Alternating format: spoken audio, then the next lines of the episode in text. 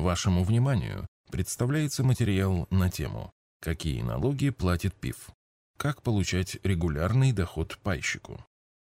Какие налоги платит ПИФ, а какие пайщик, физическое лицо, резидент? Сравнение с прямым владением ценными бумагами. Инвестор может получать следующие виды доходов. Купонный доход по облигациям, доход по завершенным сделкам с акциями и облигациями, дивиденды, а также положительная переоценка стоимости акций и облигаций. ПИФ, как получатель этих доходов, налог не платит. Данные виды доходов приводят к увеличению стоимости пая. Налог уплачивает пайщик в момент погашения паев по ставке 13% с положительной разницы между ценой приобретения и погашения продажи паев по методу FIFO. Если делалось несколько приобретений, то первыми погашаются паи, приобретенные ранее. Переоценка учитывается в стоимости пая. В то время как при самостоятельном инвестировании или ИДУ инвестор освобожден от уплаты налога только по государственным и муниципальным облигациям, по корпоративным ставка составит 13% на купонный доход. При получении дохода по завершенным сделкам с акциями и облигациями при ИДУ или прямом владении активами выплачивается 13% по итогам года или ранее при возврате средств с брокерского счета или счета ДУ. Налог на получение дивидендов в таком случае составит 13% в момент выплаты дивидендов на брокерский счет. При ДУ по итогам года или ранее при возврате средств. Налог на переоценку не рассчитывается и не уплачивается частными инвесторами и при ИДУ до момента продажи ценных бумаг. Пайщики получают дополнительный положительный эффект за счет отсрочки по уплате налогов. Доходы по ценным бумагам, дивиденды, купонный доход и доходы по завершенным сделкам не уменьшаются на размер налогов, а остаются в полном объеме в составе имущества фонда и продолжают работать до момента реализации паев. Это может существенно улучшить общий результат инвестирования на длительных временных интервалах по сравнению с самостоятельными операциями где налог по данным видам дохода уплачивается минимум один раз в год. С 2014 года для физических лиц введен инвестиционный налоговый вычет при уплате НДФЛ в случае приобретения и владения ценными бумагами 3 года и более, что увеличивает привлекательность долгосрочного инвестирования в паи, акции и облигации. Однако при самостоятельном владении акциями и облигациями для получения этой налоговой льготы владелец не должен продавать эти активы в течение трех лет. При владении паями открытых фондов или паями, обращающимися на бирже, чтобы получить налоговую льготу, также необходимо владеть ими более трех лет. При этом в рамках фонда, паями которого владеет пайщик, сделки с акциями и облигациями проводятся в обычном порядке, когда это целесообразно с экономической точки зрения, и не облагаются налогом. Еще одно налоговое различие между владением паями и прямым владением акциями и облигациями состоит в том, что во втором случае налоги рассчитываются только по завершенным сделкам, а переоценка по приобретенным бумагам не учитывается.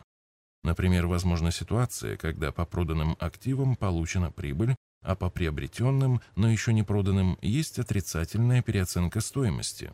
В этом случае размер налоговой базы не будет уменьшен на размер этой переоценки.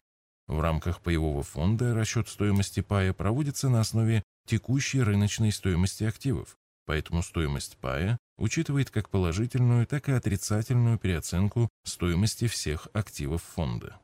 Это не приводит к искажению налоговой базы. Согласно российскому законодательству, в открытых и интервальных фондах выплата промежуточного дохода не предусмотрена. Пайщикам, заинтересованным в регулярном получении дохода, по аналогии с процентами по депозиту или дивидендами по акциям, мы можем порекомендовать периодически проводить частичное погашение паев на ту сумму, которую вы хотели бы получать с определенной периодичностью. Однако существует распространенный психологический стереотип, связанный с тем, что люди не любят осуществлять частичное погашение для получения регулярного дохода. Это воспринимается как проедание вложения, при том, что выплата дивидендов или процентов по депозиту не воспринимается как уменьшение сделанных вложений. Тем не менее, при выплате дивидендов, как правило, происходит снижение цены акции на сумму выплачиваемого дивиденда, при выплате процентов по депозиту не происходит их капитализации и увеличения размера вклада, в то время как инфляция непрерывно уменьшает реальную покупательную способность средств, размещенных на депозите. Приведем упрощенный пример. Предположим, у пайщика на начало периода есть 100 паев стоимостью 1000 рублей за пай. Пусть по итогам рассматриваемого периода стоимость пая увеличилась до 1300 рублей за пай. При этом часть доходов получена по результатам операций с ценными бумагами 100 рублей на пай, часть в результате переоценки 70 рублей на пай и часть в результате получения купонного дохода по облигациям и дивидендов по акциям 130 рублей на пай. Если пайщик в качестве регулярного промежуточного дохода хочет получить только ту часть, которая обеспечена купонным доходом и дивидендами, 130 рублей на 100 паев равно 13 тысяч рублей, ему надо погасить 10 паев, которые в этот момент стоят 1300 рублей за пай. Это равносильно владению ценными бумагами и получению по ним дивидендов и купонного дохода, с той лишь разницей, что дивиденды и купонный доход выплачиваются с периодичностью, определяемой эмитентом, а погашение паев можно совершить тогда, когда это удобно или необходимо пайщику. Отметим, что при планировании регулярного дохода надо ориентироваться на личный финансовый план. Если человек находится в стадии накопления капитала, работает и регулярно получает текущий доход, то выплата промежуточного дохода для него вообще может быть не актуальна особенно с учетом того, что при этом возникает налогообложение. В этот период, наоборот, более правильно увеличивать объем накоплений. В случае, если пайщик уже расходует ранее накопленный капитал, например, в пенсионном возрасте, то размер текущих погашений может планово превосходить размер дивидендов, купонных выплат, доходов от совершенных операций и переоценки, полученных на один пай в текущем периоде. Выводы.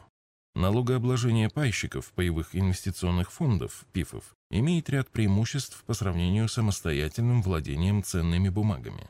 Пайщик может самостоятельно организовать регулярное получение дохода, осуществляя частичное погашение паев в удобное для себя время и в нужном объеме. С другими материалами по вопросам вложения денег вы можете ознакомиться в нашей книге «Заметки в инвестировании». В электронном виде книга распространяется бесплатно и доступна для скачивания в удобном формате на нашем сайте arsagera.ru.